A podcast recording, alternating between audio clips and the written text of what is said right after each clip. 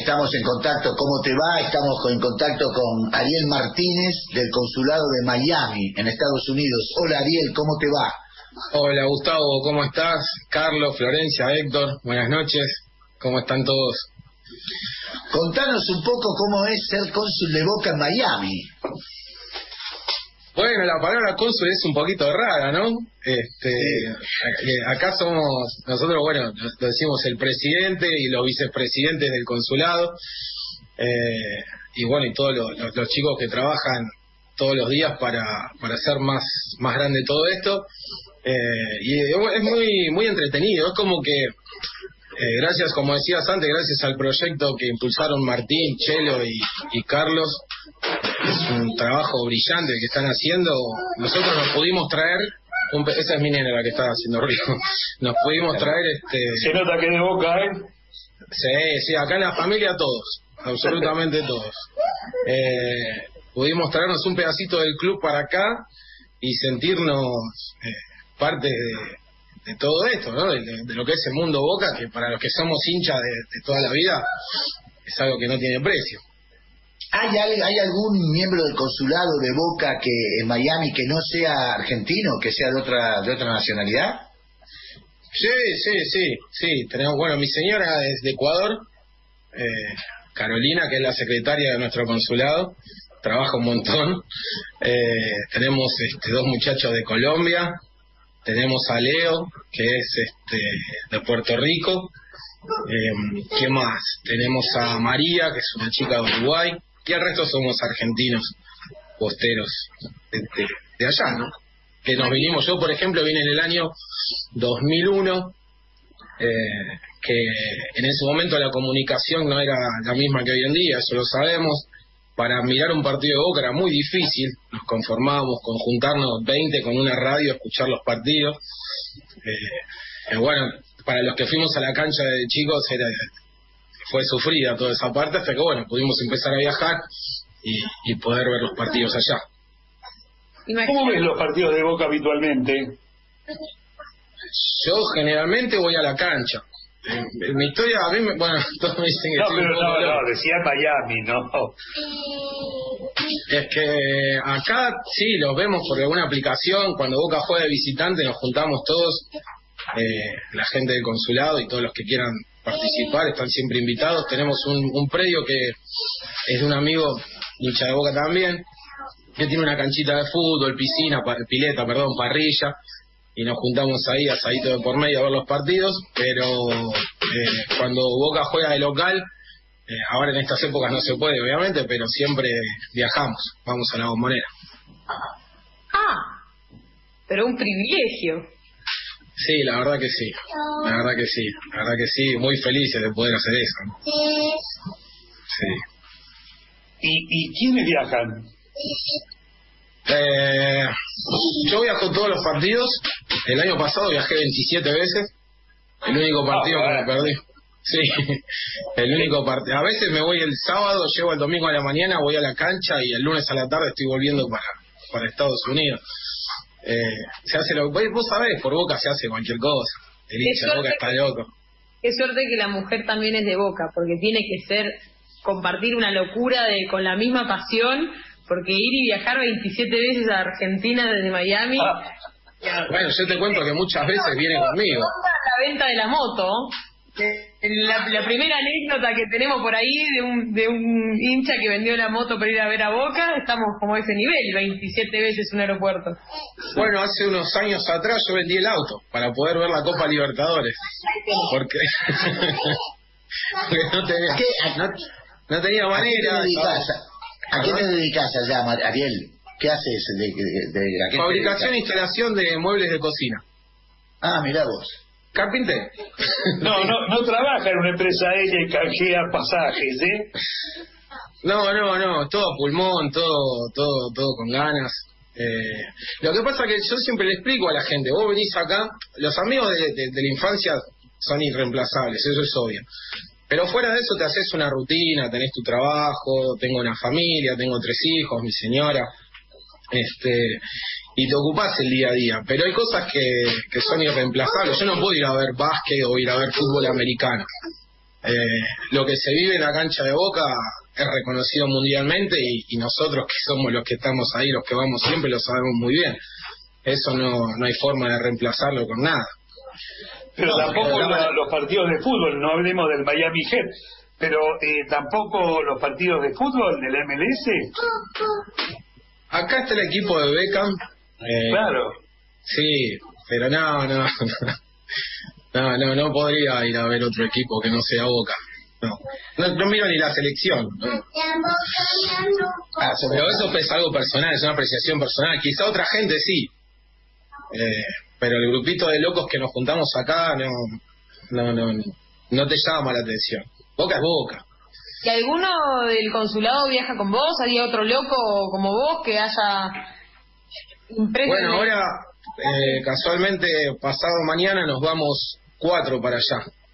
Eh, Matías, Walter, eh, Leo y, y, yo, los cuatro nos vamos para allá, vamos a, porque aunque no vayamos a la cancha, igual querés ir a, a estar. Qué sé yo, allá el ambiente se vive distinto y además para no perder la costumbre. no, bueno, lo bueno es que tenés la posibilidad económica de hacerlo también, porque debe, para viajar toda esa cantidad de veces es difícil, me imagino, para la mayoría, ¿no? El pasaporte sí. los sellitos, está Siempre de alguna manera lo podés resolver, no es tanto... Estamos... Ya voy, mi, mi hija. Eh, pipi, dice Pipi, después con mamá. Eh, no es, no es, no es si, bien acá el poder adquisitivo es otro, eh, tampoco es que, nos sobra nada, simplemente hacemos el esfuerzo, siempre algún trabajito extra o uno ayuda al otro y así hasta que hasta que podemos lograr el objetivo de ir. Escúchame, además de ver los partidos, ¿hacen algún otro tipo de cosas? De, ¿Se reúnen? ¿Cómo es el, el funcionamiento del consulado? Bueno, nosotros tenemos reuniones semanales ahora porque finalizado el, finalizado el tema de la pandemia, acá ya se tranquilizó todo. Eh, no significa que no haya contagio, sino que el ritmo de vida continúa. Eh, tenemos reuniones semanales porque queremos hacer crecer el volumen de socios y estamos trabajando con eso. Eh, nos juntamos con grupos de hinchas de boca que estaban diseminados por la Florida. Eh, tenemos organizado, por ejemplo, para hacer un evento próximamente en Orlando, donde nos vamos a juntar con un grupo grande de hinchas. Vamos a hacer una exposición de, camisetas eh, históricas de Boca, que Walter Lebrini es uno de los miembros acá del consulado, que él es coleccionista y tiene más de 250 camisetas algunas históricas y otras modernas, todas de juego, de jugadores. Bueno, vamos a hacer una exposición con eso y eh, hacer eh, para captar socios también. Tenemos que ir a, Tampa también organizado. A nosotros nos dijeron que fue satisfactorio, me imagino que Martín y Chelo, eh, Carlos también lo escucharán muy seguido. cuando empezamos con todo esto en Miami nos dijeron buenísimo, necesitábamos gente como ustedes que nos junten a todos. Y eso es lo que estamos haciendo, estamos trabajando para juntar a todos los bosteros de la Florida eh, para, para sentirnos parte del club y para hacer más grande a Boca en todos lados, ¿no? En una, una pregunta. Sí. Perdón, en una comunidad como, como en la Florida, ¿no? Que hay tanta, tantos latinos. ¿Cuántos son ustedes en el, consulta, en el consulado hoy? Pues imagino que deben, deben ser bastantes. Bueno, el, proyecto vos sabés que no empezó hace mucho y pandemia de por medio, las cosas estuvieron bastante frenadas. Hoy en día creo que tenemos un volumen de 40 socios, más ah, o menos. Mucho. Sí, sí, es boca. Yo que, creo que tenemos que llegar a multiplicar ese número mucho más. Eh, porque además no son solo, solo argentinos de los 40 socios que tenemos hay dominicanos, hay de República Dominicana, hay de Colombia, eh, de Ecuador hay mucha gente, eh, de todos lados. Boca y el, y el fútbol, el fútbol estadounidense, ¿crece, decrece? ¿Cómo lo sentís vos? ¿Que eso va en creciendo o es una cosa que se estancó? Eso el fútbol de acá, la Major League Sí, sí, el fútbol, el fútbol como sí. práctica social, digamos, se practica en las calles, en las canchas, en los lugares, en la... no, no, no, eso. Bueno, en Miami vos sabés que es una, una ciudad que somos muchos latinos, entonces el fútbol es moneda corriente. Eh, Pero, a ver, si vos vas a la calle, pasás por las plazas, por los parques, y vas a ver la cancha de béisbol, la cancha de básquet, y ahora se ven las canchas de fútbol, que antes no se veía. Ahora sí, hace, bueno, te estoy hablando de hace unos 5 o 6 años atrás, que se empezó a, popularizar más y, se ve mucho más. Hay escuelitas de fútbol, eh, en las escuelas de fútbol. Es que antes acá el fútbol era femenino. Claro, claro. Claro. Pero en los últimos años creció, creció un montón. Y universitario, ¿no? Femenino y universitario. Claro, la Major, la Major League Soccer tenía un solo dueño antiguamente. Era un dueño de toda la liga. Entonces ponía y sacaba y hacía y deshacía como más o menos le convenía. Ahora hoy en día ya está más, este, no, no está tan monopolizado, sino que cada zona tiene su equipo eh, y es una liga más competitiva. Los horarios a ustedes les queda bien los partidos, digamos que los horarios no lo complican. ¿De acá o de allá? No, no, los horarios nuestros, cuando se juegan los partidos acá en Argentina, no los complican a ustedes, digo, son horarios para ustedes que les viene bien. En este momento tenemos horario de invierno, serían dos horas menos que allá. De, acá, claro, acá son las 7 y 45, para ustedes las 9 y 45 de la noche. Y después normalmente es una sola hora, así que prácticamente no hay diferencia. Por eso, no tienen complicaciones para poder ver los partidos. Digo, no es que le caen a las 4 de la mañana, como algunos consulados que hemos hablado. En Nueva Zelanda hablamos el otro día y era, nosotros estábamos hablando a las 9 de la noche y a las 1 de la tarde para él, ¿no? Claro, que era y del día siguiente. Del, claro, del día siguiente. Una cosa de eh, Pergolini anunció que el canal de Boca, que va a ser mitad en vivo, mitad on demand y demás, eh, ya está en marcha, ya arranca. Cosa que para ver los partidos del resto del mundo va a ser un poquito más sencillo, que tal vez ustedes no tenían, como decís, nos juntamos hoy para verlo se puede, pero hemos escuchado otros compañeros de otros consulados en otras partes del mundo donde les es muy difícil ver partidos de Boca en cualquier horario. Sí, igual eso está por verse porque lo que está arreglando en este momento, el, canal va a comenzar saliendo por YouTube, después va a tener más plataformas, pero lo que está arreglando justamente en este momento es la propiedad de la de la grabación del partido que tienen acá ESPN y, y en realidad Disney ya y TNT, ¿no? Eh, este es el problema que estaban resolviendo para poderlo, porque si no, no se podría dar en directo por la propiedad de, de las televisoras, de las señales, ¿no? Claro. Pero vamos a tener prepartido propio, postpartido propio y un noticiero cerca de las 12 del mediodía todos los días en directo. Eh, y espero que no nos pase lo que pasó anoche, que la conferencia de prensa de Russo fue clandestina. No le escuchó absolutamente nadie porque hicieron preguntas, como todos querían, por eh, correo, eh, no participó nadie por los que quedan excluidos a pedido de las señales y nadie la grabó tampoco. Si no hay nadie que le emita es muy difícil salir al aire. Está estudiado eso y ayer lamentablemente algunos se olvidó fue clandestina. Nadie sabe qué dijo. Russo me contestó como siete u ocho preguntas, todo, pero para nadie. Bueno, eh, ahora vamos a tener eso en directo, el postpartido, por el canal de YouTube de Boca. ¿Cuántas veces nos quejamos del bloqueo mediático de tantas cuestiones que pasaban y han pasado en el club, que pasaron, ¿no? Y, y, nosotros no nos enteramos como socios nunca. Eh, hoy en día, eh, abrís o lees un diario como Olé, que sigue poniendo a Angelici en primera plana cada dos días para, para salvar su mala gestión de tanto tiempo, eso no nos tiene que volver a pasar. Olé, ya perdiste el Boca Shop. La próxima es el museo. Acordate lo que te digo. Perdiste el Boca Shop y estás enojado. Recuperamos el Boca Shop Vamos por el museo. Escucha, Ariel, ¿cómo, ¿cómo estás viendo a Boca ahora, Ariel? ¿Cómo ves este nuevo, no digamos el partido de ayer, que es un partido excepcional por los cinco cambios que tuvimos, sino en general, cómo lo estaba viendo la era ruso?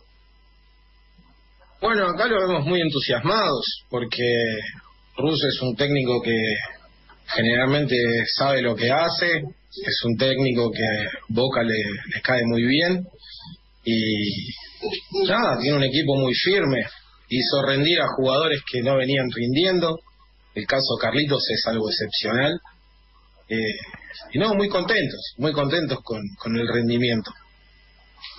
No podemos pretender que gane todos los partidos. No, no, bueno, por supuesto que no. Lo que importa es cómo es una serie de partidos, cómo se está armando un equipo que es capaz de pelear la Copa Libertadores. Esta es nuestra gran... Parece, parecería ser que la gran motivación nuestra. Además, los campeonatos locales se arman de manera tal que pierden prestigio, pierden importancia, pierden un montón de cosas, entonces todo el mundo pone el peso en la Libertadores. Y la verdad que Boca lo que estamos esperando el éxito o el fracaso del equipo va a ser si logra coronarse en la Copa Libertadores. No sé si vos lo vivís así también. La Copa Libertadores siempre fue nuestra obsesión, es la, es la linda de la fiesta. Sí, totalmente. Pero bueno, no, el campeonato, o sea, Boca tiene que ganar todo. No, no es que tiene que ganar todos los partidos, pero está para jugar y para pelear todos los campeonatos donde participa, eso seguro. Estoy de acuerdo con lo que estaban hablando antes, que no es que tenemos dos, tres equipos, eso no es así. Pero sí tenemos un equipo titular muy fuerte, muy bueno y con cambios que, que sí pueden rendir y mucho. Pero no significa que tengamos dos equipos, para nada. Sí, además tenemos dos equipos y en realidad tenemos 14 equipos comparado con el resto de los equipos que juega Cachito, el hijo del Rengo, el carnicero que puso unos sope para asado. Vergonzoso vergonzoso. Yo desafío a cualquier hincha de fútbol que tome la formación titular de los 24 equipos que jugaron este fin de semana y me diga qué jugadores conoce. El 80% son nadie. Y además, yo entiendo los relatores y a los comentaristas piden de eso que el patrón siempre exige. Pero decir, por ejemplo, que vino Juan Pérez, destacado jugador de Ituzaingó, y no nos olvidemos de José Gómez, que viene de hacer gol en Villadal. Mire, están hablando de equipo de la C, muchacho. Esto era la primera de la Argentina. Digo, de los 24 voy a hacer. Hoy estoy muy generoso. Solo 18 no podrían jugar ni en primera vez. Hoy es lo que pasa lo que pasa, Ariel, que Héctor es, este, tiene un espacio propio que se llama Juntando, Juntando Enemigos, pero que lo que tiene de realidad es que el campeonato de 24 es un campeonato que se jerarquiza de alguna manera, ¿no? Sí, además, bueno, sin descenso, Por eso. Obvio. Por eso es algo que fue para, para, rellenar un espacio de acá a fin de año nada más. Es, más, claro, Aclaro anticipado que el próximo solo será peor, porque habrá 26 y sin descensos el año próximo. Realmente es una vergüenza de los dirigentes de la AFA, no tengo ninguna duda. Eh, después se preocupan porque dicen, la televisión se divide entre muchos.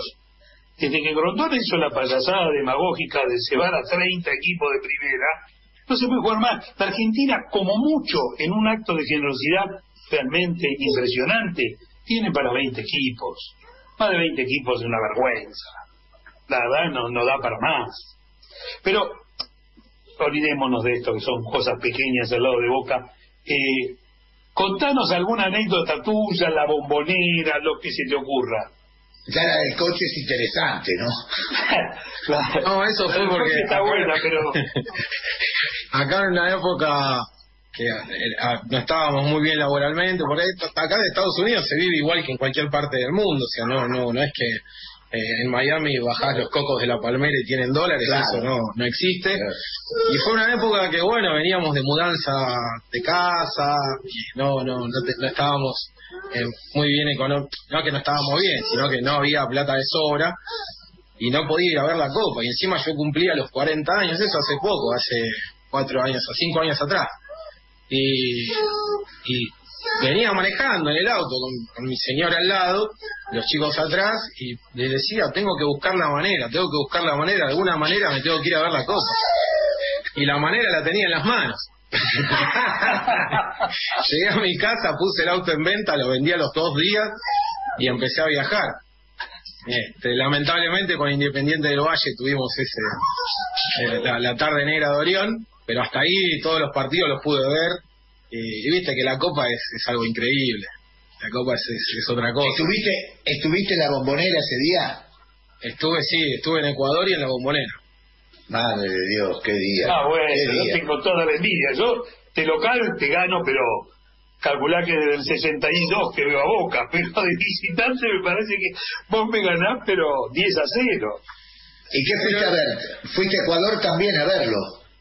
Claro, sí, sí, sí, fui a Ecuador y Ecuador, como bueno, como te comenté antes, mi señora es de Ecuador, tengo parte de la familia allá.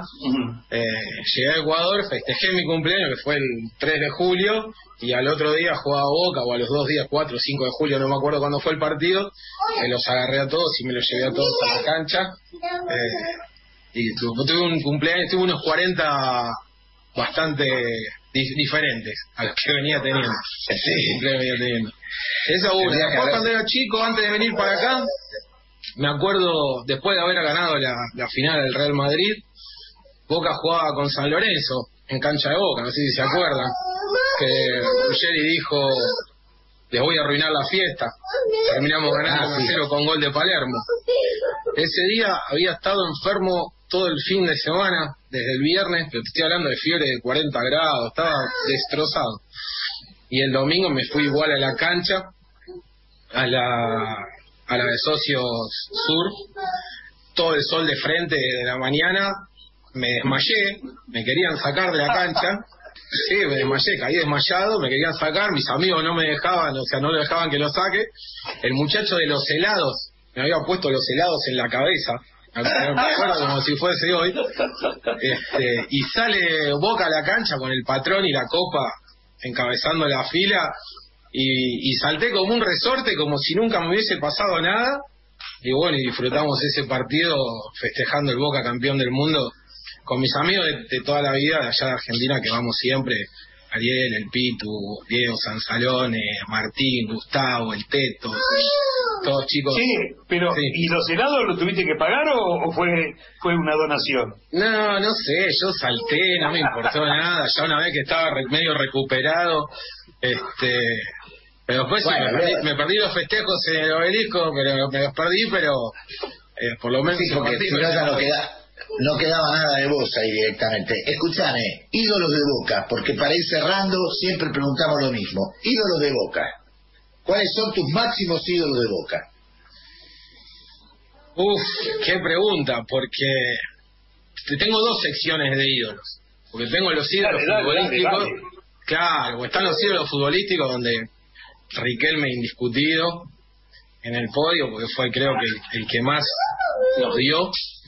Eh, el Diego, eh, ídolo de toda la vida, de, de, todos. Y el Diego es Fuera de categoría, fuera de categoría. es- son tres categorías entonces. Lo ponemos Claro. Diego en otra. Claro. Y después, este, ídolos de chico, que además te cuento que hoy en día soy, tengo que ser un agradecido porque somos amigos y lo veo muy frecuentemente y hablamos muy seguido de Quique Rabina. Ah, Eh, cuando todos en esa época decían yo soy la torre, yo soy Batistuta, yo, no, yo era siempre el Quique de chico, eh, la garra que, que mostraba, que dejaba todo en la cancha era impresionante, el Quique, Junta, ese tipo de jugadores creo que fueron los que más me marcaron desde chico.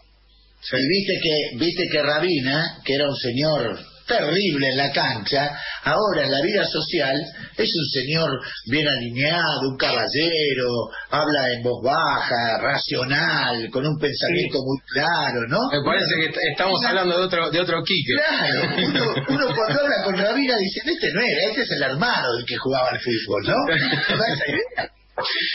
Depende, depende, depende de la conversación. Eh, a veces levanta mucho la temperatura también. Ah, se clara también.